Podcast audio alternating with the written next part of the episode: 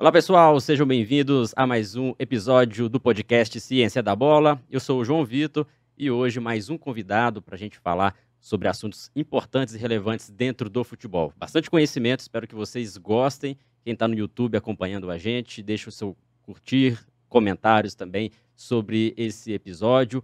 E você que está ouvindo a gente no Spotify, marque como favorito e depois dá um pulinho lá no YouTube para vocês acompanharem em vídeo, tá? A gente está gravando e ao, ao mesmo tempo o pessoal do Instagram está com a gente também. Os seguidores do Instagram estão nos acompanhando aí. Pode mandar perguntas, tá? Quem tiver acompanhando no Instagram, são alguns testes que a gente está fazendo com as, as nossas lives, os nossos podcasts, legal? O convidado de hoje é Igor Custódio, que é preparador físico, grande experiência na área. Atualmente está na equipe do Cruzeiro, na categoria sub-20. Então vai ser um papo muito importante sobre preparação física. Vamos tentar entender os processos que acontecem numa equipe de alto nível como o Cruzeiro e como é o trabalho de um profissional dessa área. Igor, seja bem-vindo ao Ciência da Bola. Não é a primeira vez, né? Você já participou com a gente em outro curso, mas primeira vez aqui no podcast e presencialmente. É um prazer falar com você. Obrigado, João. O prazer é meu. Agradecer o convite. Espero poder clarificar muito sobre a preparação física aqui, principalmente aplicada em categoria de base. Legal, vai ser um papo muito interessante. O Igor que eu já tive o prazer também de ser aluno dele há um tempo atrás, a gente estava conversando, né, na especialização em futebol, porque além de preparador físico, você também dá aulas, né, inclusive na própria CBF Academy, né, tem essa, é, além de atuar diretamente no campo, tem essa expertise também de compartilhar conhecimento. Sempre você teve essa expertise também de compartilhar, de dar aula, dar cursos? Não, na verdade, assim, nunca tive essa ambição, nunca tive esse, esse objetivo, né? O objetivo sempre foi, após graduação, ingressar no mercado do futebol e trabalhar dentro da preparação física no futebol. Entretanto, depois de alguns anos trabalhando no futebol, eu, eu vi a necessidade de aprimorar um pouco mais o conhecimento acadêmico para melhorar a minha prática profissional. Foi onde eu comecei a, a buscar tanto curso de especialização e posteriormente também o curso de mestrado, o curso de pós-graduação em nível de mestrado. Para quê? Para melhorar essa prática através do conhecimento do, sobre como o, é, sobre como, digamos assim, a produção do conhecimento se dá cientificamente. E isso me ajudou muito, melhorou muito a minha prática. E após, né, não, até um pouco antes também, mas já engajado no processo de mestrado, foram aparecendo uma ou outra oportunidade para ministrar uma aula, para um determinado curso, depois um, um, convite da CBF Academy também para integrar o grupo de, de, instrutores do curso. E desde então, né, apesar de não ser o foco, é, vez ou outra, quando há uma oportunidade, é, eu venho, venho falar sobre a preparação física, mas principalmente aplicada à categoria de base. Legal. E você sempre quis trabalhar com preparação física durante a sua graduação ali? Você estava, você entrou no curso de educação física para trabalhar com, com essa área especificamente? É, exatamente. Eu vejo assim, por um lado, eu creio que, que eu fui um, um bem-aventurado, porque eu decidi trabalhar com futebol antes de fazer educação física. Ah, então você já entrou no, entrei no curso para trabalhar com futebol. futebol. É, então, assim, muita gente vai para o curso depois, acha um caminho ali para ir, né? se encontra. Mas eu fui o contrário, eu decidi trabalhar com futebol e eu pensei, o que eu tenho que faz, faz, fazer para trabalhar com futebol? Ah, não, preciso do curso de educação física, que era, na época, em Minas Gerais, principalmente, a necessidade. Aí eu fui cursar e já direcionei desde o início. Então, se tivesse disciplina, 80% da disciplina optativa, eu ia direcionar as 80% das disciplinas para futebol. futebol mas infelizmente não era, né? Tive que cursar muitas aí que, que, que, era da grade do curso. Mas direcionei, já fiz estágios, procurei trabalhar enquanto na graduação também. É, professor Próximo Paoli me ajudou muito nesse, nesse processo, como ajudou inúmeros outros colegas também. Então, desde então, o foco tem sido sempre esse. Não, legal. Hoje, então, você está no Cruzeiro, na equipe sub-20, é isso? Já tem isso. experiência em outros clubes também.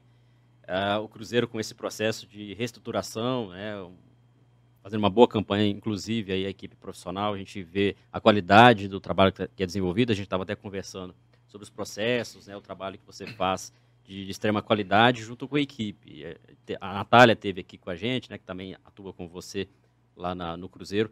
Atualmente, então, você é, treinador, é preparador físico da equipe sub-20, que é, treina junto também ali com, com o profissional, tem esse link, como que é essa relação aí com a comissão técnica do profissional? Bom, assim, o Cruzeiro hoje tá, assim, né, adotou uma, uma, houve uma mudança muito grande, né, muito muito profunda né, na sua estrutura de, de administração. É, hoje é sabido, é um clube empresa, é um clube que tem processos é, profissionais em todas as suas áreas. E, e isso, querendo o projeto do Sub-20 hoje no Cruzeiro faz parte desse grande projeto do clube em si para a gestão do futebol. Então, o Sub-20 hoje é uma categoria que ela é integrada assim, ao profissional, do ponto de vista da, do, da rotina de treinos diários.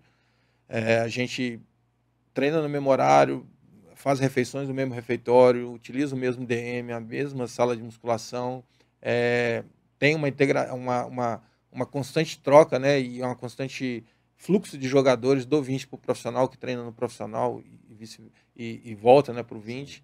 É, então, assim, é um, é um processo, é um projeto que o clube abraçou, né, adotou, e é um processo que vem sendo bem, muito bem desenvolvido. Hoje a gente, juntamente é, sob a, a, gerência né, da de saúde e performance da Natália, como você mencionou, é, a gente estabeleceu processos para todas as áreas, de fisiologia, de fisioterapia, de preparação física, é, de gerenciamento dos dados, né, do dia a dia de trabalho. Então, isso tudo faz com que o dia a dia de treinamento seja cada vez mais qualitativo. É, obviamente, juntamente com a, com a comissão técnica, treinador, analista de desempenho, auxiliar. Então, isso tudo tem sido multidisciplinarmente discutido e elaborado para que a gente tenha foco no desenvolvimento do jogador e da equipe, obviamente, uhum. e a gente tenha atingido um nível de, de excelência muito bom. Então isso já foi planejado mesmo, de ter esse, esse link, né? Sim, sim. Do trabalho conjunto, inclusive a própria comissão técnica também, né? Em sim. conjunto, sempre mantendo contato. O sub-20 a, a, gente ainda pode chamar de categoria de base, claro. né? mas uma, próximo também de uma categoria de transição ali, né? É, e o trabalho de, de um preparador físico do sub-20 se aproxima muito do trabalho também que é feito no profissional, diferentemente de idades menores. Uhum. É isso mesmo? Quem trabalha com sub-13, sub-15, por exemplo, tem um, um, uma diferença ali na, na, abordagem, né? Claro, em termos de categoria de base, né, o grande norte do trabalho é o processo de maturação do atleta. Maturação sexual, ou seja, da, da fase da infância, adolescência e fase adulta. Na categoria sub-20, esse processo já se consolidou. Então, é, é lógico que o jogador em si ainda não consolidou seu processo de formação, por isso que ainda é categoria de base, apesar de todos serem profissionais já, do ponto de vista da, da prática e também contratualmente, mas é um processo que ainda se, se, se continua. É, é mais fácil, é, o, no caso do preparador físico, atuar com a equipe sub-20, porque esses problemas da maturação já, já foram passados, do que o, por exemplo, preparador do 17, do 15, que aí sim é um trabalho mais complicado porque tem muito mais variáveis que influenciam no rendimento do, do, do atleta. É, mas realmente, o meu trabalho hoje como preparador do 20 se assemelha muito mais a um preparador físico de equipe profissional, porque os conteúdos, a forma, volume, intensidade das ações são praticamente as mesmas. Praticamente já do, do profissional. Do profissional né? Você já teve experiência de atuar em categorias menores, né? Já, já trabalhei com a menor que eu trabalhei foi a sub-14, sub-15, sub-17, sub-20 e também categoria profissional em alguns clubes ao longo desses anos. Né? Esse ano, querendo ou não, 2022, é, agora, próximo ano, completo 20 anos de graduado. E aí, nesses 20 anos, tive a oportunidade de passar por todas essas categorias e todas elas contribuíram de alguma forma para o entendimento do processo de treino. Mas, principalmente na categoria profissional, também tem um aprendizado legal, porque realmente é, é, é um outro mundo, é muito diferente de categoria de base. Seja qual time for, seja qual divisão for, sempre vai ser diferente.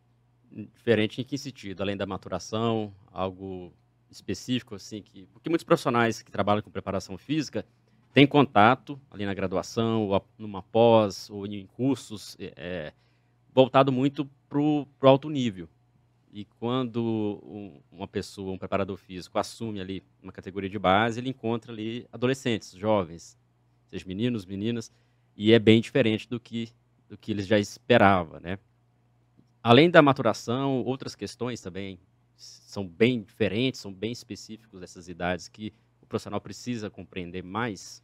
É, a principal dela é que é o, o próprio relacionamento né, entre profissional atleta, entre o preparador físico atleta, o treinador e atleta. No é equipe profissional, você já está lidando com pessoas adultas, pessoas que é, muitos deles já são pai de família, Sim. já têm um nível de responsabilidade social muito alto, é, e responsabilidade pessoal com a própria carreira também já consolidada. Então eu vejo que é muito até mais fácil isso. A categoria de base ainda é meio que. Você é o preparador físico, ou treinador, o profissional que for, mas você também é o educador do ponto de vista da formação do garoto. Então, às vezes, o menino precisa de orientação, sei lá, sobre o que ele pretende fazer quando ele começar, se ele der certo na carreira, começar a ganhar um dinheiro, por exemplo. Ou sobre ele como é, uma coisa básica, sobre como se cuidar do corpo, como alimentar. Quando você está na equipe profissional, isso aí é um pouco mais, digamos assim, dentro do processo é mais fácil lidar. É, e, e, assim, o desgaste da relação interpessoal é bem menor. Então, eu acredito que seja essa grande, grande diferença. Fora isso, é o dia a dia também é diferente pela rotina da equipe profissional, né? de jogos, viagens, principalmente Série A, Série B, calendário congestionado. Isso faz com que a rotina de, um, de uma equipe de formação de equipe profissional seja bem diferente. Na gestão do volume do treino, da intensidade do treino, da, dos conteúdos de treino. Isso também se torna um complicador, apesar do processo de relação entre treinador e atleta ser mais fácil, na minha, na minha visão. E você tocou um assunto interessante que é sobre a, o calendário congestionado. Acredito que até no próprio Sub-20 também isso acontece é, o Campeonato Brasileiro, a Copa do Brasil, às vezes também os campeonatos estaduais, né? E como que o preparador físico lida com isso? Recuperação, treinamento, como que você faz para gerenciar, às vezes, dois jogos na semana, viagens? Hoje, hoje assim, né, depois de anos trabalhando e tendo contato com algumas tecnologias, é, eu tenho uma visão de treinamento que eu que é um princípio básico do treinamento esportivo, que é da especificidade da modalidade. Especificidade que muitas das vezes a gente até negligencia ou deixa um pouco de lado. O que eu passei a fazer? O sub-20 realmente, esse ano até que o calendário está um pouco mais tranquilo, porque o Brasileirão desse ano da categoria foi dividido no meio em termos de número de jogos. Então a primeira fase só, foi, só foram nove jogos. É, no ano passado foram 19 jogos, então teve muito mais jogos juntando com o estadual, juntando com alguma outra competição, realmente às vezes fica complicado. Mas esse ano não ficou nem tanto. Mas quando fica, normalmente eu peguei, eu, eu utilizo uma demanda de jogo, demanda média de jogo, e aí a gente tem uma análise do que o jogo nos traz do ponto de vista de demanda cinemática e fisiológica também. É, estabeleço uma carga semanal baseada nesse, nesse jogo. Quantas vezes esse jogo eu posso treinar durante a semana? Vou, vou dar um exemplo da, da, variável mais simples, né? a distância total percorrida. Uhum. É, em média, na, de uma categoria sub-20 aí dá em torno de 10 quilômetros, mas você pega essa distância, multiplica ela por 3 ou 3.5, dependendo da categoria. Tem categoria que suporta isso, tem outras que não. Ou tem jogador que suporta, outros que não. Mas em média. Mas em média ali uns 3, 3,5 e distribuo isso na semana. Se eu tenho dois jogos, em tese eu estou assumindo que se o jogador for bem, ele vai gastar 100% no jogo, 100% no outro. Ou seja, uma vez num jogo, outra vez no outro jogo. E sobraria o quê? Só um ou 1,5 vezes o valor do jogo para distribuir nos outros dias. E eu fazendo essa distribuição, respeitando esses, esses limites de volume de carga, né? Porque quando você passa um conteúdo para um atleta dentro do, do, do, dia a dia, 6 contra 6, 7 contra 7, dá um exemplo de jogo reduzido, a intensidade ali é sempre a máxima. Uhum. O que você controla é o volume, o tempo que ele é exposto àquilo. Uma intensidade é sempre a máxima, o treinador quer sempre a máxima. Então eu tenho feito dessa forma para gerenciar o volume semanal. E aqueles que realmente passam do volume, ou passam por um limite individual, que aí sim, se ele tem um limite individual maior, não tem problema, a gente segue o limite individual dele. Mas aqueles que têm um limite individual também menor, a gente, esse valor que eu dei aqui agora de 3, 3.5, ele também é modificado. O 3, 3.5 são linhas gerais do processo. E isso aí é distribuído ao longo da semana. Se tiver dois jogos, da mesma forma, se tiver um jogo, também da mesma forma. E a cada sequência de quatro, cinco semanas, a gente, eu mesmo penso assim, de fazer um, uma semana de quedas baixas de carga. E aí, tendo jogo ou não. Se tiver dois jogos, aí, enfim, realmente não tem como fazer, né? Que não, é, não seria caracterizado. Mas se tiver um jogo, dá para fazer um, uma semana de carga bem baixa e fazendo só o jogo como um dia da semana de carga alta. E aí, uma semana de dois jogos, por exemplo, um jogo no sábado e, e um jogo na quarta-feira. Sim. E aí, qual seria o dia é, específico, os dias específicos que, que você iria aplicar esses treinamentos? Ele é aplicado no, no D-2, D-1, no caso é, nós vamos considerar aqui que eu joguei no sábado, mas que eu tive uma folga no domingo, vindo de uma. Já iniciaria. Isso. Segunda a gente tem treino, inclusive treino de força, inclusive treino é, da modelação de jogo para o próximo jogo da quarta. É claro que a gente, hoje no clube, a gente analisa jogador jogador. Então, isso, é um, isso foi até um, um paradigma, paradigma que muito tem no futebol, de que assim, ah, quem já entrou jogando, jogou 60 minutos, automaticamente segunda-feira faz um recovery, por exemplo. Hum. Mas nós passamos a entender que isso depende muito da demanda do, do, do jogador no, no, jogo. Ou seja, se o jogador teve uma demanda alta, baseado nesses valores de referência que eu estou te falando, beleza, ele vai fazer o recovery, porque precisa fazer o recovery. A ciência mostra que precisa fazer o recovery. Mas se o jogo, o jogo às vezes foi contra um adversário fraco, que exigiu pouco, que não houve uma demanda física alta, não tem sentido ele chegar em segunda e perder uma sessão de treino. Então a gente passou a ganhar essa sessão de treino. Então ele vai para uma sessão de treino normal. Vou dar um exemplo, por exemplo, aqui nós jogamos na quarta-feira. Teve jogador que entrou jogando na quarta, numa viagem, o jogo foi em Pouso Alegre. Nós chegamos de madrugada e treinando na quinta tarde. Teve dois jogadores que, mesmo entrando jogando na quarta-feira, foram para o treino ontem, né? Foi para o treino ontem e fizeram a sessão inteira do treino. Por quê? Porque a demanda física dele no jogo lá foi baixa.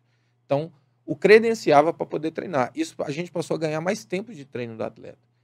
E, mas resumindo, né? É, é, é, quem gastou mais, recupera mais. Quem gastou menos, tem espaço para treinar. Então a gente não, não coloca todo mundo no mesmo pacote de ah, porque começou jogando, vai fazer um recovery, né? Então nós estamos ganhando minutagem de treino. E aí como que é esse controle, esse monitoramento no jogo que é feito? Que é individualmente que vocês Isso. têm esse controle. Como que, que é feito? A GPS, alguma outra outra ferramenta que é utilizada? É, hoje a gente tem a possibilidade de fazer monitoramento por GPS individualizado, né? Então a gente tem uma unidade para cada atleta todos os dias, então seja sejam jogos ou, ou treinos, é, o atleta tem o perfil monitorado dele todos os dias ao longo do ano todo. Então a gente tem o que ele fez de carga de maneira aguda, de maneira crônica, o que ele fez nas últimas quatro semanas ali, se ele, por exemplo, às vezes sofreu uma lesão e teve um decréscimo de volume de carga, ele não pode voltar já com a carga que ele tinha anteriormente. Então a gente tem a readaptação do tecido para ele suportar novas cargas. Então, basicamente, é a medida de GPS, demanda cinemática né, por medida de GPS. Isso no treinamento de jogos. E aí, o processo de avaliação desse, desse, desses treinos e jogos, aí a gente utiliza outras ferramentas da área da fisiologia. E aí, quais são as ferramentas que são mais utilizadas nessa área da fisiologia? Hoje a gente utiliza a termografia, é, a gente usa a demanda cinemática também, por exemplo, altura de salto, salto vertical. Então tem a termografia para verificar o perfil termográfico. Tem a altura de saltos, que é uma medida de, de, de força ali ao longo das semanas. A gente consegue ver se o cara tá, o jogador está diminuindo, aumentando, se ele está uhum. adaptando ou não. Tem a medida de, de contrações isométricas discotibiais através do isoprone que é uma, uma ferramenta da, da Vault, que na verdade é um, um dinamômetro, você mede força, é uma, tem uma célula de carga ali, a gente mede a força e verifica se o nível de força está adequado com a representação ou se assimetria também, se ele está assimétrico. Então, assimetria é um critério também de, de realocamento de carga de treino, a altura do salto e a termografia. São ferramentas. Hoje, hoje são, são as três principais que a gente está. Utilizadas, mais utilizadas. É. é interessante, né? Você está num clube de, de alto nível, então esses recursos, né, têm mais facilidade, né, para esse trabalho seja feito. E aí fica a dúvida, talvez, do pessoal que está nos acompanhando, está assistindo, nos ouvindo, que trabalha com preparação física, às vezes em clubes com menor estrutura, ou às vezes categoria de base, que também, é, dependendo do clube, não tem uma estrutura muito vantajosa, e aí fica refém de ferramentas para poder fazer essa, essa avaliação, esse monitoramento. Ah, existe alguma alternativa para, por exemplo, monitorar é, durante o jogo, né, fazer esse controle e depois é, o PSE, alguma outra demanda que, que pode ser utilizada com menos recurso? É, hoje, assim, né, pensando em alto nível, né, como você falou, realmente a gente precisaria dessas tecnologias. Mas, numa outra situação, é, a intensidade do jogo em si, sem uma tecnologia, você não vai conseguir Sim. quantificar.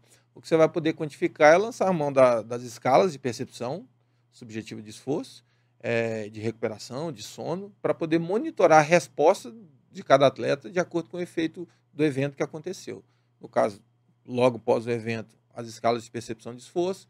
No dia seguinte, as escalas de percepção de sono, de humor, de dor muscular, e sempre, mas elas dependem muito de uma de uma educação do atleta para poder responder essas escalas de maneira mais correta, mais, mais com a confiabilidade, confiabilidade legal.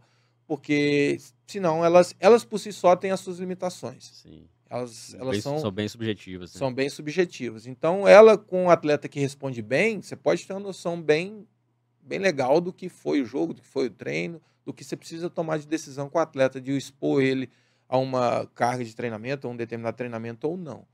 É, mas, se você realmente quiser uma coisa muito mais quantificável, aí realmente você precisaria das tecnologias. Agora, tem muita gente que trabalha com essas escalas já há um bom tempo, educa bem os seus atletas e consegue quantificar legal e, e gerenciar legal a carga, desde que também um apoio da literatura muito grande na quantificação dos conteúdos de treino.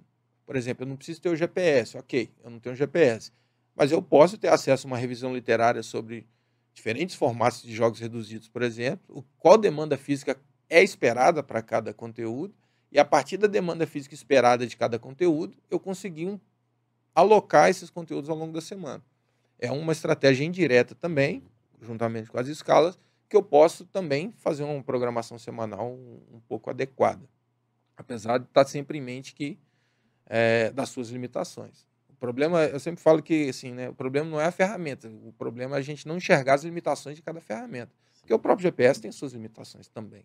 Assim como a termografia tem, o saldo tem, Aí, a- toda medida tem. Algumas têm uma limitação maior do que Isso, que outras, exatamente. né? Aí cabe ao profissional escolher ali aquela ferramenta que cabe naquele momento. Exato. Então, no alto nível, praticamente hoje em dia, é mais usado mesmo já equipamentos com medida quase que objetiva, quase direta já, né? São as medidas diretas, né? Clubes da grandeza do Cruzeiro, pelo que eu tenho conhecimento, dos que eu trabalhei e dos também colegas que a gente conversa, dificilmente você acha um clube desse tamanho hoje que não, não lança mão da, das tecnologias disponíveis no, no mercado.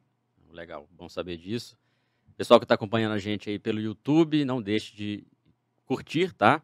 Aqui abaixo, é muito importante, e se inscrever no canal se você estiver gostando aí do, do episódio de hoje. Quem está no Instagram, a gente está ao vivo aqui no Instagram. né? lembrando, pode mandar perguntas, vou até deixar aqui, ó. Igor, o pessoal também tem muitas dúvidas sobre a periodização de treinamento durante a temporada, durante as competições. Como que você planeja no início da temporada ainda? É, o trabalho é feito junto com o treinador da equipe ou você faz um trabalho separado ali de preparação física, um planejamento separado? Como que é a periodização? Como que vocês fazem? Se tem uma periodização a longo prazo, se é com base nas semanas, no mês ou nas competições? Como que é? Bom, isso é até interessante, né? Que essa é uma. Sempre converso com o professor, professor Eduardo Pimenta, a gente sempre brincava um com o outro falando que essa pergunta é de um milhão de dólares, né? Porque essa semana eu escutei do meu treinador uma coisa que foi bem interessante, né? Ele falou: não existe só um caminho para chegar. Assim, não existe só um jeito, né, para fazer as coisas, né? Não existe só um caminho para chegar no mesmo destino. E, e essa é a, é a pergunta que todo mundo faz quando chega num clube, né, numa categoria, né? Pô, como é que eu vou organizar isso aqui, esses conteúdos para quê? Porque o objetivo da preparação física é levar a performance da melhor forma possível, mas ao mesmo tempo com o menor risco de lesões também. Não adianta nada você ter um time que corre, mas metade dele está tá lesionado. E aí, hoje, não existe, na minha, na minha visão, não existe mais o trabalho do preparador físico, o trabalho do treinador, o trabalho do analista. O trabalho é da equipe. Conjunto, É né? conjunto. E aí, nas quantificações de carga que eu tenho, por exemplo, hoje eu tenho um dado que já bateu com os últimos dois anos e no Cruzeiro também baixa, que é entre 65% e 70% dos conteúdos de trabalho, eles não são desenvolvidos pelo, pelo, pelo preparador físico. É lógico que tem conteúdos que o preparador físico dirige, por exemplo, treino de força na sala de musculação não é o treinador, é o preparador físico. É, tem treino no campo que é o preparador físico que está dirigindo, não é o treinador. Mas todos esses conteúdos eles foram discutidos e alocados em equipe, conjuntamente. Porque se 65 a 70% dos conteúdos criados são de diretoria do treinador, se você olhar percentualmente, quem condiciona o jogador não é o preparador físico, é o treinador. Então, se eu não souber claramente qual, quais são as demandas de cada conteúdo do treinador, seja ele qual for, porque o foco é os conteúdos que ele determina, porque ele precisa. É, ele não, né? A equipe precisa da sua modelação de jogo bem treinada, seja do ponto de vista coletivo, grupal ou individual. É, esse é o foco.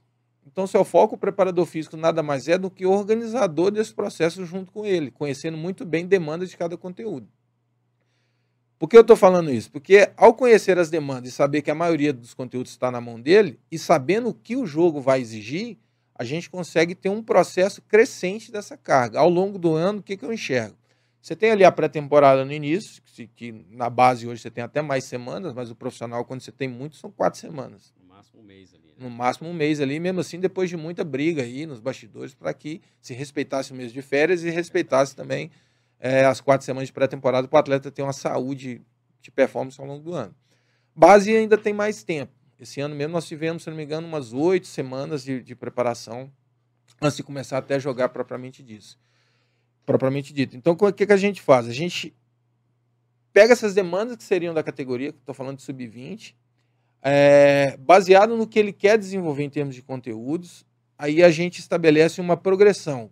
Vou dar um exemplo aqui. Primeira semana de trabalho. Eu quero acumular na semana inteira 1,5 do valor do jogo, aquilo que nós conversamos mais cedo. E eu pego esse 1,5 e distribuo na semana. Na próxima semana, aí eu quero ter um acréscimo de 10%, 15% ou até 20% ali. Então, se eu tenho de 20%, pô, eu tenho agora 1,8, eu vou pegar esse 1,8, estou partindo do princípio que eu tenho GPS, estou medindo a demanda para todo mundo. Distribuo na semana. E eu faço essa crescente até eu chegar em umas quatro semanas, depois eu caio, faço uma regenerativa e subo de novo. O que eu vejo ao longo do ano é o seguinte: é sempre uma crescente de carga, até mais ou menos ali cinco, seis semanas, dependendo do processo, você consegue fazer já. E esse volume máximo, ele se perpetua ao longo do ano todo. O que vai ser incrementado ali são os jogos. Então você tem um, um crescimento de carga aí de todas as variáveis, seja a distância total percorrida, aceleração, distância em alta intensidade, número de sprints. Para quê? Para que ele tenha uma crescente de carga e juntamente com os, os, trabalhos à parte, principalmente de força estrutural na sala da musculação. É, então a gente estrutura semana a semana, acréscimos pontuais de carga ali e depois períodos de, de regeneração até começar a competir. Começou a competir, essa variação de 3.0 a 3.5, ela vai se perpetuar ao longo do, do tempo como um todo. Qual que é o princípio da sobrecarga? Que o jogador é, seja cada vez mais intenso dentro desse volume de carga máximo é, que ele consegue suportar ao longo da semana. O que, que é, por exemplo, ao invés do cara fazer 10 acelerações num joguinho durante 5 minutos, ele está conseguindo fazer 12, fazer 13. Ou seja, por um mesmo volume, ele está conseguindo cada vez ser mais intenso. Mais intensidade. É, isso aí ao longo do, do ano como um todo. Essa forma que eu enxergo o planejamento. E, e você um falou que mais ou menos quatro semanas ali, é, após a, o início da, da pré-temporada, mas acontece de, de, já entrar na competição antes de, de atingir esse pico? O sub-20 nas minhas últimas experiências, não. Não, não teve esse problema. Mas na, no América mesmo, há uns um, dois anos atrás, teve essa experiência do sub-17, apresentar depois de férias, e duas semanas estava jogando um jogo de Copa do Brasil. É, quando eu trabalhava no Atlético Mineiro, também a gente teve essa experiência, porque a Copa do Brasil era alocada logo no início do ano para a equipe sub-17. Isso era um problema. Inclusive, gerou eliminação na primeira fase, porque realmente duas semanas tempo, é né? muito pouco tempo. Ainda mais com um garoto que ainda está nesse processo, uns já maturados, outros não. Então, o nível de performance ainda oscilando bastante. É, então, é um problema. No profissional, a gente ainda tem esse problema porque muitas competições iniciam ali final de janeiro já, né? Ah. E os atletas normalmente se apresentam já duas semanas antes. E aí já se, se, esse trabalho também é feito no profissional, então acaba que também já entra na competição ainda pré-temporada, né? Isso. Por isso que muitos jogadores nas férias, ainda, principalmente equipe profissional, eles é, treinam, né? O cara tira ali uma semana, duas de folga só e, e depois. Isso pode ser prejudicial, mesmo ele continuando nas férias, jogando, seja ou treinando ou participando de, de eventos. É, assim, eu, eu particularmente sou contra isso. Para mim, férias são férias. Tem colegas que já são a favor. Acha que o cara não pode ficar um mês de destreino total. Eu, pensando que um cara vai ter ali 15, 20 temporadas ao longo da vida esportiva, eu acho que as férias e o treinamento esportivo nos preconiza isso, que é treino, descanso e juntamente com a alimentação ali, são a tríade do processo de melhora de performance. cara passa o ano todo jogando, viagem, estresse. Na época, da, pra mim, férias são férias. Ele pode até fazer uma atividade física, mas que não seja futebol, que não seja treino de Uhum. futebol. Eu penso assim, pô, hoje em dia é muito a moda jogar um beach tênis, né? Jogar um beach tênis, fazer uma natação, jogar uma peteca, sei lá, um ping-pong. Algo que deixe o corpo ativo, mas que tire ele Pelo daquele ofício principal. É. Só que tem a série de variáveis que entra nesse processo aí que faz com que o cara treine nas férias. O cara tem a concorrência dele, às vezes o cara precisa renovar um contrato, o cara sabe que os primeiros jogos ele vai ter oportunidade, depois ele pode não ter mais.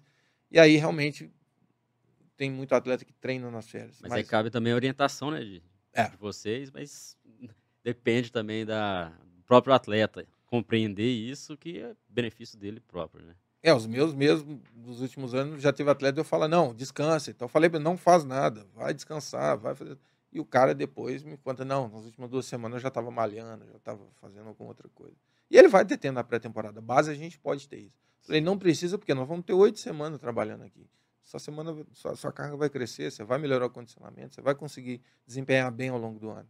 Mas por que será que, existe esse pensamento? Será que é cultural? Ele já vem isso desde de criança ou do- de treinadores antigos, preparadores físicos antigos? Eu acho que é um conjunto de tudo, né? Inclusive o conjunto que eu falei, o mercado, né?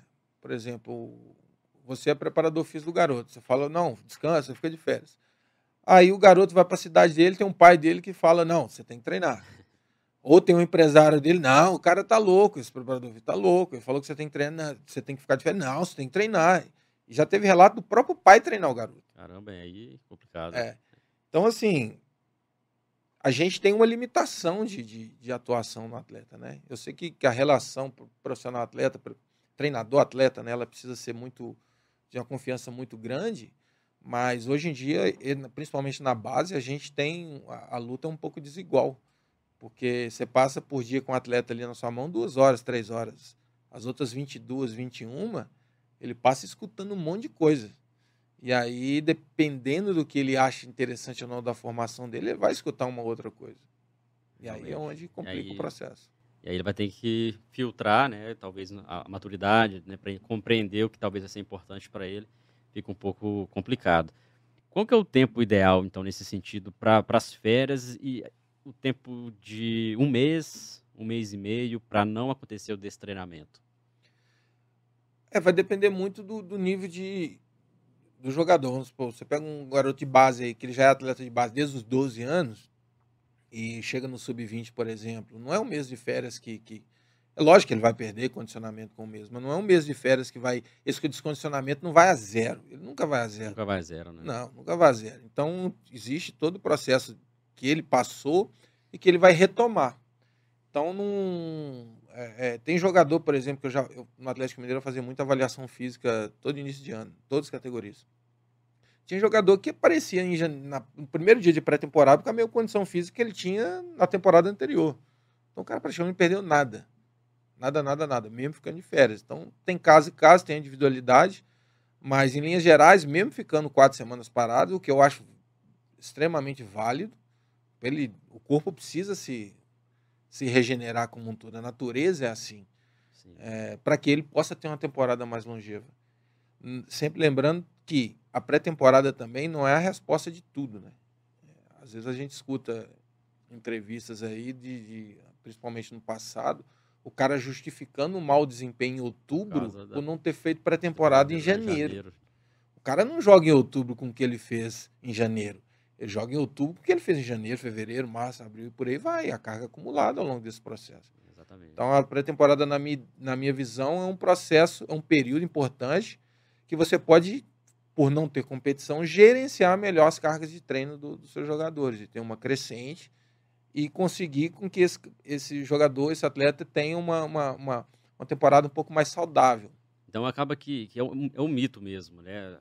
Você achar, achar que a pré-temporada é o principal para a performance do ano todo no atleta. né? Não é mesmo. É apenas um início, um reinício. É um reinício. É, a gente pode até denominar a pré-temporada como um reinício das atividades, né? Exato. Então não, não é porque treinou ali 15 dias em janeiro ou 20 dias que as lesões não vão acontecer. Se fez uma boa pré-temporada, tudo vai ficar perfeito. Talvez isso fica muito no senso comum, né? É. De- isso do passado, acredito que seja pelas pelas próprias periodizações, né, voltada para as periodizações voltadas para treinamento individual, né, de algumas competições, que, que sempre foi assim, né? É, as periodizações ali, você prepara, compete, depois descansa. E no futebol não é dessa forma. Não é porque a competição é o ano todo, é né? o ano todo. Você pegar aí 12 meses no ano, um ele ficou de férias, 11 meses trabalhando.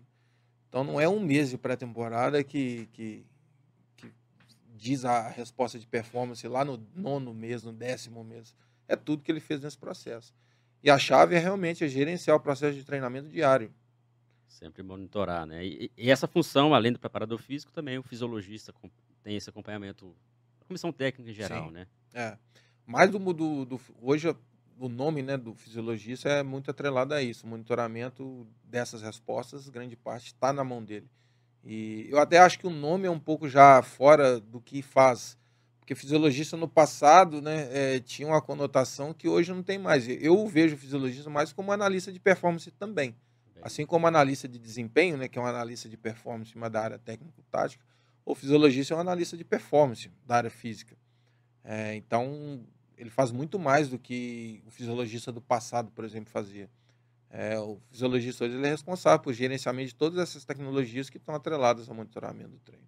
E é o campo também de atuação muito grande, né? Tendo profissional de preparação física, profissional de fisiologia atuando, abre também possibilidades de, de atuação profissional de quem Sim. está estudando, de quem busca progredir nessa área. Legal o papo. É, lembrando, a gente está ao vivo aqui no Instagram, tem uma pergunta aqui voltada mais para a base. E você que está acompanhando a gente no YouTube, né, acompanhando a, a gravação, fica aí aqui abaixo para vocês colocarem comentários, sugestões aí também relacionadas a esse tema e perguntas também, é sempre importante ouvir vocês. Quem está no Spotify, marca favorito e também vai no YouTube depois para se inscrever. Muita gente passa aí pelo YouTube, não se inscreve no canal, é importante que você se inscreva para acompanhar mais episódios. Lembrando também, a gente vai deixar aqui abaixo, tem um QR Code, esse QR Code aí é para as nossas formações, alguns cursos que vocês, de repente, podem se interessar. E tem um cupom especial desse episódio na descrição aqui no YouTube. Vocês podem acompanhar e conseguir um desconto especial para alguma formação, algum curso que vocês queiram participar do Ciência da Bola. Tá ok? A gente está com o Igor Custódio, preparador físico das categorias de base do Cruzeiro. Tem uma pergunta aqui do, no Instagram, Igor, que a gente está ao vivo, que é voltado para a formação. Então é até interessante porque parece que é, é, é, um pai que fala que tem uma criança de 12 anos, é um garoto, que não gosta muito de fazer preparação física, né, treinamentos físicos, como incentivar. E a gente ouve muito isso, né, preparação física ali com crianças, porque realmente as crianças querem jogar, né, você já atuou nessas idades, mas 12 anos, 12, 13 anos, a gente pode chamar ali de preparação física, como que a gente pode denominar esse tipo de treinamento nessa idade? Olha, isso é, isso é bem complicado, né? Porque, assim, às vezes vocês têm que pensar sempre no processo em que o garoto está dentro do, do treino como um todo, né? Da, da visão de formação de atleta. Aos 12, 13 anos, ele está ali iniciando a maturação sexual, às vezes nem isso, né? É, eu diria que ele tem coisas mais importantes a desenvolver do que propriamente a questão física. É, principalmente coisas relacionadas ao desenvolvimento coordenativo, técnico, cognitivo. Né? cognitivo. Então, eu não me preocuparia muito com preparação física para um garoto de 12 anos, mesmo porque ele tem que pegar gosto pelo treino, gosto pelo esporte, gosto pela modalidade. Porque ele vai ter tempo na sequência, principalmente aos 13, aos 14, para desenvolver as questões físicas. O mais importante nessa, nessa fase não é a questão física em si do jogador. São essas questões que vão contribuir muito mais pela formação dele enquanto jogador. Porque um garoto de 12 anos, se a rotina dele ficar ruim, ficar chata, a grande chance dele largar até a modalidade é alta. Muita pressão, né? Muita pressão. É, a gente, há histórias diversas aí sobre garotos que gostavam muito, mas acabou largando. Então, primeiro, eu acho que tem que, se ele gosta de jogar futebol, vamos dizer assim, ele gosta da modalidade, tem que ter essa aderência primeiro. E, é claro, tem que estar num processo adequado, né? Desenvolvimento coordenativo, cognitivo, técnico, para que ele se, na hora certa, né, que ele precisar das questões físicas para atuar, elas serão desenvolvidas da melhor forma. E acaba que então a, a, o treinamento físico nessa idade ele está atrelado ao treinamento cognitivo, tático, técnico. Acaba que ele, ele fazendo esse treinamento automaticamente também vai estar fazendo desenvolvimento físico. Né? Exato, é ficando claro que assim, né? Não é que também o garoto de 12 anos ele não pode, não possa fazer alguma, alguma atividade, por exemplo, de força, de, de aceleração. Ele pode, pliometria, Sim. ele pode. Só que tem coisas mais importantes, igual você falou. Como eu disse, que se na minha categoria sub-20, que é praticamente a última categoria, já com jogadores até profissionais, é, 70% são conteúdos de desenvolvimento do jogo em si, imagina um garoto de 12 anos. Então, assim, e é exatamente isso. Ao desenvolver a forma de jogar, ao desenvolver, desenvolver a forma técnica, tem desenvolvimento físico junto, por arrasto. Sim. Claro que precisa tem diversas características, tem, tem conteúdos que dão mais uma característica do que outra, tem uns que dão um X, outros da Y, ok. Mas é um erro pensar que ele não está se desenvolvendo, se desenvolvendo fisicamente também. Ele está se desenvolvendo da, da, da, forma conjunta. E aí eu acho que nessas categorias, principalmente até os mais novos, é, 8, 9, 10, 11, 12 anos, quando ele começar a maturação sexual dele, é onde, se ele tiver inserido num processo de treinamento sistemático, conteúdos de ordem física serão acrescentados, mas ele, esses conteúdos nunca serão preponderantes. Não é a prioridade, né? Nunca serão prioridade. E aí muitas pessoas têm dúvidas de qual é a idade para fazer essa virada de chave. Agora vamos olhar força, vamos ver aqui desenvolvimento de massa muscular, velocidade, enfim. Só que depende muito da maturação, né? Vai depender da, da, da individualidade ali da, do adolescente. Isso. Porque alguns conseguem maturar mais cedo, outros têm maturação tardia. E aí esse trabalho realmente tem que ser feito por um profissional de, de educação física que entenda sobre o processo maturacional. Exato. É, vai depender disso e também da, do processo de treino que o garoto é inserido. Por exemplo, o garoto é inserido numa, associação esportiva que ele treina três vezes por semana. Não é alto nível, né? Aí... Não é alto nível, então ele treina três vezes por semana, com ele com 11, 12, 13 anos, então ele não vai fazer nada desse cunho da preparação física específica. Agora, se ele está num clube, igual, por exemplo, o Cruzeiro, ou qualquer outro clube do país, que o garoto treina seis vezes por semana e outra tem um tempo de cada sessão de treino mais, mais aberto, né? Então, muitas coisas podem ser acrescentadas e contribuirão para o processo de formação dele, principalmente relacionadas às questões posturais, às questões de entendimento de, de movimento. É, tudo isso vai contribuir com ele no processo. E aí sim, realmente, você vai precisar de um profissional de educação física, sim. seja preparador físico, um outro, um fisiologista, um, um outro profissional, da, da, até a fisioterapia, inclusive. Hoje a fisioterapia atua muito com a gente lá nesse processo interdisciplinar para orientar nesse processo. Aí sim vai ajudar. Mas tudo vai depender desses contextos. Se tiver, ótimo, melhor ainda. Mas não quer dizer que é, é, é necessário, em todas as situações. Tenha, né? é, até um gancho para a gente falar sobre treinamentos individualizados fora do clube.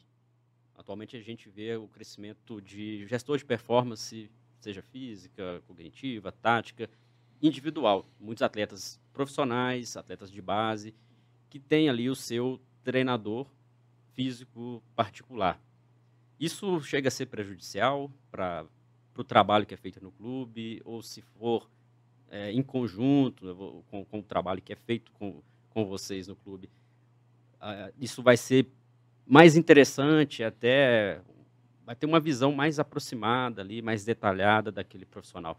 Porque as pessoas às vezes têm dúvidas nisso. Ah, o personal do atleta vai aumentar a carga de treinamento, pode prejudicar o trabalho dele, pode provocar lesões.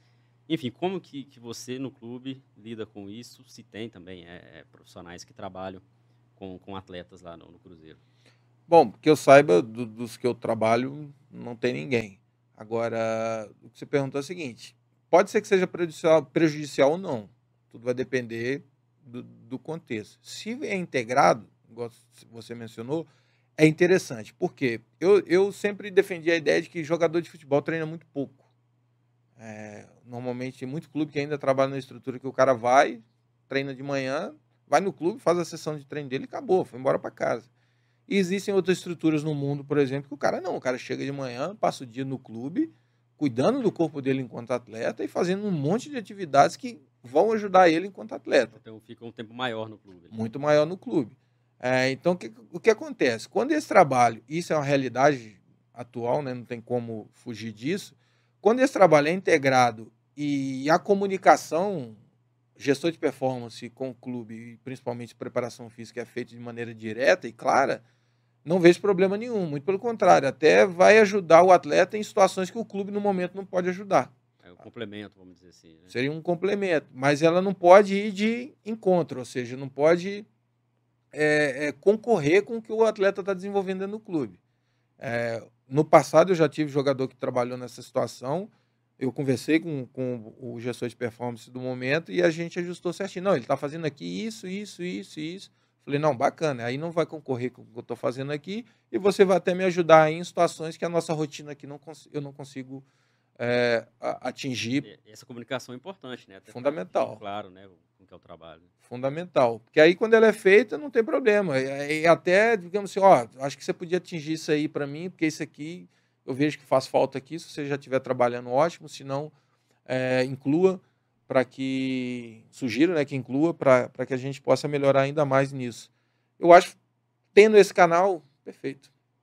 Não vejo problema, não. Agora, já ouvi casos também que não tinha comunicação, o projeto, o, a tarefa era desgarrada do todo, e aí tinha um problema.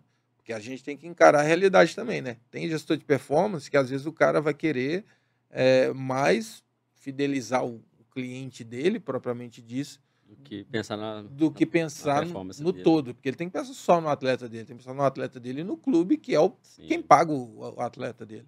E até o que justifica ele ter o personal, né? Exatamente. Se ele tivesse no clube, ele não. Então uma coisa está puxando a outra, está é, ligada à outra. Você não pode trabalhar numa ilha. E não estando nessa situação, eu não, eu não, não vejo problema, não. É, por isso que é importante ter esse link, né? De, do próprio personal, do atleta ali, o gestor, ele ter o link com, com o preparador físico do clube, né? Com a comissão técnica, para facilitar esse processo, né? Na base também você acha, nas categorias iniciais ali, que é interessante, é, muitas crianças, é, isso relato né, de alguns treinadores de, de, de escolinhas, de, de clubes, que, que, relatam que além do, de treinar ali no, no, clube, às vezes treinam numa escola, às vezes tem o treino com, com personal, tem prejuízo se isso não for bem controlado na formação? Talvez o crescimento, talvez alguma lesão que possa acontecer?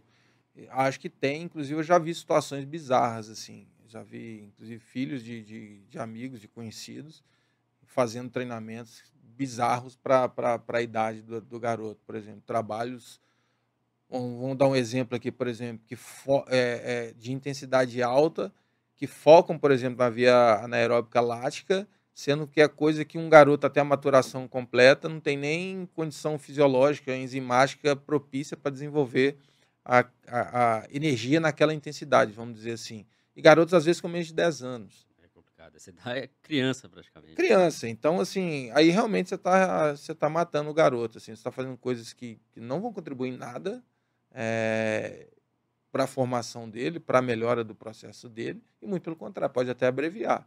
Ou pela questão da aderência à atividade, o garoto, a criança vai achar chato e não vai querer voltar mais, ou então machucar mesmo. E aí é o pior cenário, né? Vindo um, uma lesão até séria. Você pegar um garoto de 11, 12 anos, por exemplo, se tiver um, um joelho valgo num salto, já fadigado, de uma atividade que ele não devia estar fazendo, e ele tem um rompimento de ligamento cruzado, por exemplo, só isso aí, ele é, às vezes ele não vai nem poder operar por causa da epífise óssea, e aí ele vai ter que ficar parado ali durante dois, três anos até ele maturação acabar para ele poder operar. Acabou a carreira dele.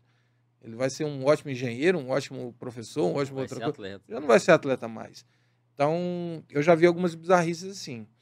Mais uma vez, se for bem feito e bem orientado, às vezes o garoto só treina três vezes no clube e precisa de um de algo a mais que vai ajudá-lo. Bem feito não é um problema, mas é um, é um perigo. Tem que saber avaliar bem. Por isso que sempre no processo não basta apenas ser profissional da área, tem que ser um profissional que entenda realmente é. de fazer esses links, entenda de maturação, entenda como é trabalhar com, com jovens, principalmente dentro, dentro do futebol. Um assunto muito interessante, a gente está caminhando para o final, mas eu queria, antes disso, abordar um tema que é muito polêmico, a gente sempre ouve profissionais comentando sobre isso, que é o, o, a musculação, o treinamento na academia por parte de jogadores de futebol.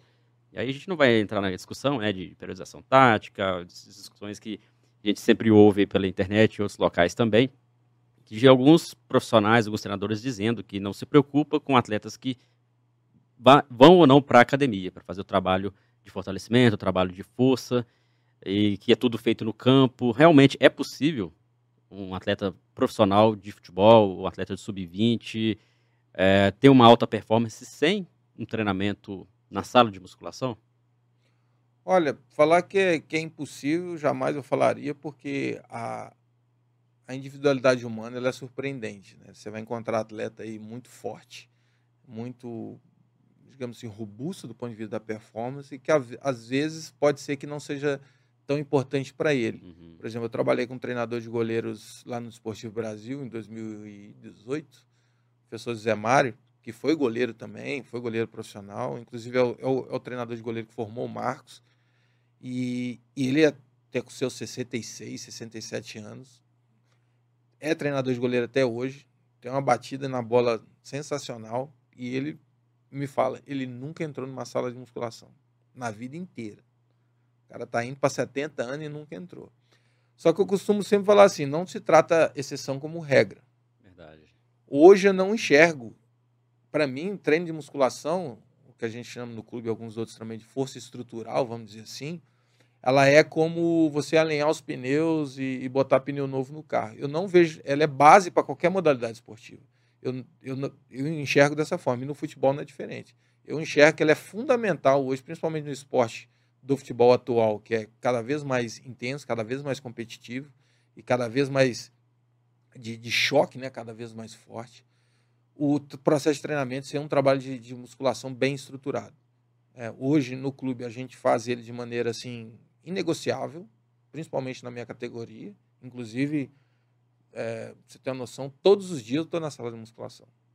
Todos os dias. Lógico que não faço a mesma coisa todo dia, mas todos os dias eu estou lá. Ou eu estou treinando membros inferiores, ou eu estou treinando membros superiores, ou eu estou treinando core, ou eu estou treinando uma outra situação é, junto com a fisioterapia, que me faz que faz com que eu tenha mais segurança e justamente conseguir aplicar os conteúdos de treino do treinador de maneira mais segura principalmente em questões sprints nas ações de alta intensidade.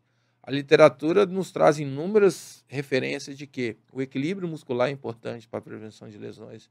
É, o, torque o torque muscular também é importante para a prevenção de lesões. As assimetrias são fundamentais, a, a, a prevenção das assimetrias para a ocorrência de lesões. E também a própria força em si. Então, quando você tem um atleta mais forte, mais potente, ele também vai ser mais forte, mais potente dentro do campo. Lógico que essa transferência não é direta, porque tem as especificidades do movimento, mas hoje eu vejo que, por exemplo, nossa, nossa categoria ela tem um índice baixíssimo de lesão alcançado justamente pelo aumento do volume de treino, tanto dentro do campo quanto também desse trabalho estruturado. A gente já está com um bom tempo aí, talvez nos últimos três meses, a última ocorrência de lesão muscular, deve ter nos últimos três meses, deve ter tido uma. E mesmo assim, com cinco dias, o camarada tava, voltou aos treinamentos porque o trabalho a gente não abre mão. Então eu creio que ele tem muito mais a contribuir e do que em, talvez, né, em tese, atrapalhar de alguma forma. Eu sempre nunca fui fã dos extremos. Nem transformar a exceção em regra e nem, ó, não faz nada não ou faz, faz que, tudo, não. Que... É, você bem disse, né, que é como se fosse ali uma calibração de pneus, né? Exato. É, não é o principal, que o atleta ele é jogador de futebol, então o principal ali, o foco é a performance dele em campo, né? Mas precisa de, de alinhar esse, esse, trabalho. Será que é por isso que talvez alguns profissionais, alguns treinadores dizem que ah, não me preocupo com, com a sala de musculação, com a academia, seja porque não é o principal, mas que é necessário. Será que é por isso ou realmente tem treinadores que, que não se preocupam com isso?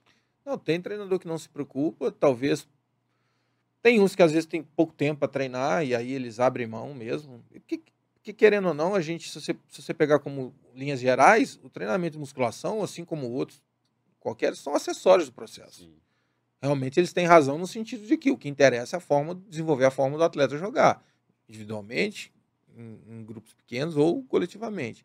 Esse é o foco. Se eu tenho pouco tempo para fazer o processo como um todo, eu vou dedicar mais ali e aí, junto com os demais membros de comissão, tentar outras situações, outros conteúdos, outros meios de treinamento para minimizar isso.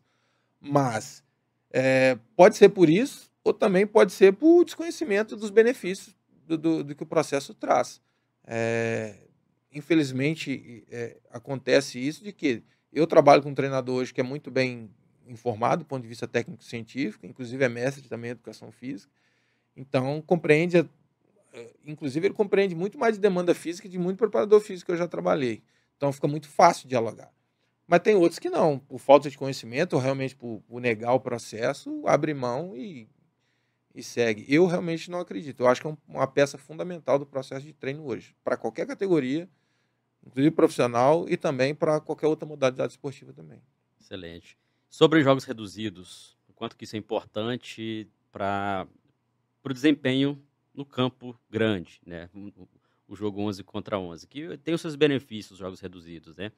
Mas algumas demandas, talvez o jogo reduzido ele não, não consegue se traduzir, né, se assim podemos dizer, para o jogo em si. Né? Talvez a velocidades né, com, com, distâncias maiores. Né?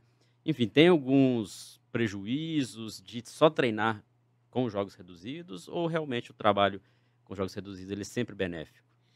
Ele é sempre benéfico, eu acho. Só que é, eu não entendo o jogo reduzido como o jogo, digamos assim, de pequenas dimensões.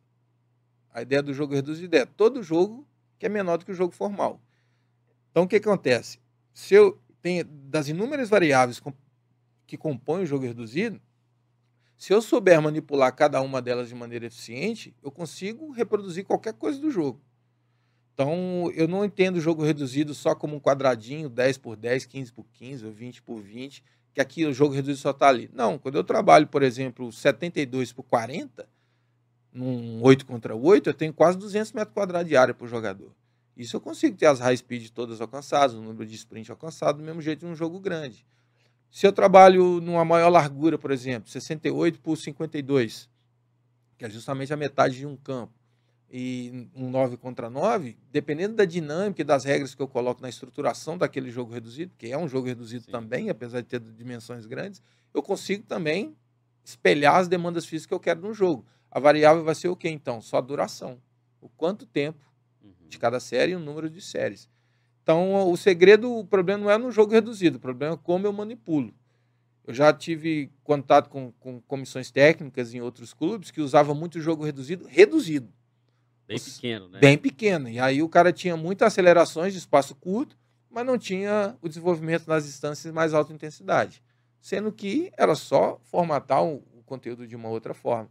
E nesse volume semanal que nós falamos mais cedo, eu consigo reproduzir muito bem ao longo da semana, qualquer que seja a demanda, modificando o jogo reduzido. Então é mais uma forma de lidar com a ferramenta. A ferramenta está lá. Ela pode matar ou fazer um, é, um belo é churrasco, é usado, né? vamos né? dizer assim, depende de como vai ser usado. Então a culpa não está nela em si, está na falta de gerenciamento dos efeitos que cada jogo reduzido traz. Por isso que em toda a organização de, de treinos, de exercícios, é muito importante que o preparador físico esteja presente, não apenas o treinador, porque às vezes o treinador ele vai atingir algum objetivo específico, né, realizando um jogo bem pequeno, mas que para aquele mesmo atleta, para aquele mesmo benefício técnico tático que ele precisa, a demanda física não vai ser atendida, né? Exato. É, aí é onde entra o, digamos assim, né? Eu sempre faço analogia com o filme antigo do Tom Cruise, chama Minority Report. É onde ele é um policial e ele, na verdade, ele pega as, os flashes do que está acontecendo e vai juntando aqui para desvendar um crime. No, no planejamento semanal, eu nunca falei para um treinador assim, não faça isso ou faça aquilo. Não, sempre pergunta o que, que você quer trabalhar durante a semana? Eu quero trabalhar isso, isso, isso. Qual a característica de cada conteúdo? Ó, nesse dia vai ser assim e tal. E eu sempre pergunto o número de jogadores, qual é a dinâmica, qual o espaço, tempo que ele, que ele pretende com aquilo e tal. Então já, o que eu faço mais é o quê? É pegar o que ele quer trabalhar e alocar semanalmente. Tanto do ponto de vista de onde do dia da semana, quanto da, da duração.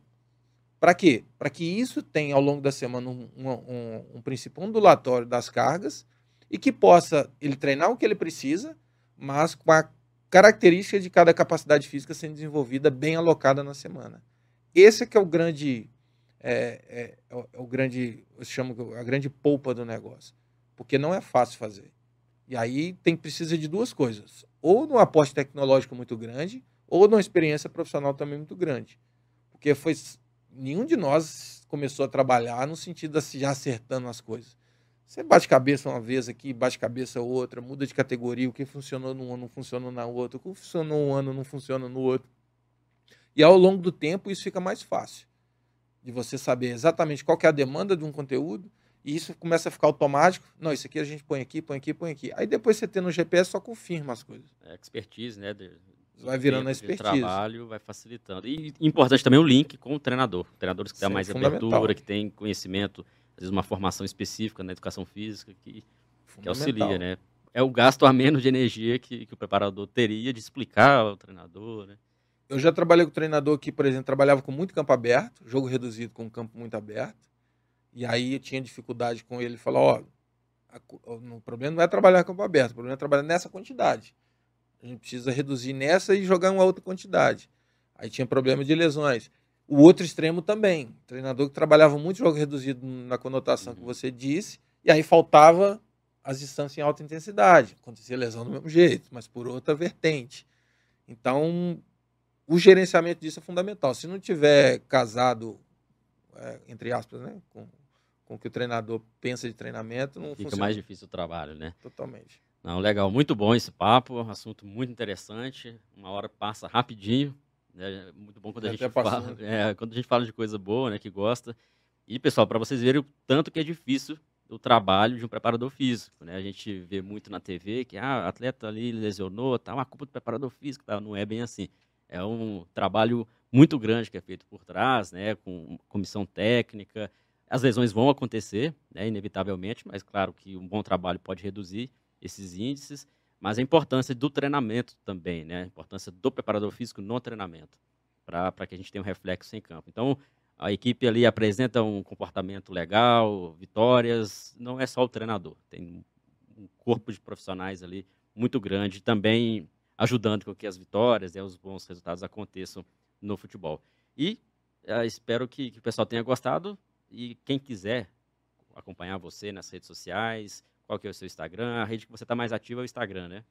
É, talvez seja quase a única hoje. É, Instagram, mas eu uso também pouco não, sou, não tenho muito hábito de, de, de frequente, de postagem, mas às vezes ou outra eu compartilho alguma coisa relacionada ao trabalho, ou é relacionada à vida também, né?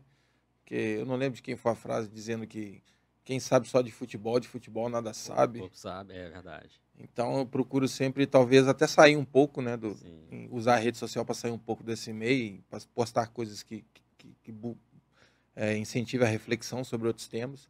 Mas, em geral, é, é, é IJO Custódio, é o, o e-mail que eu uso para o Instagram.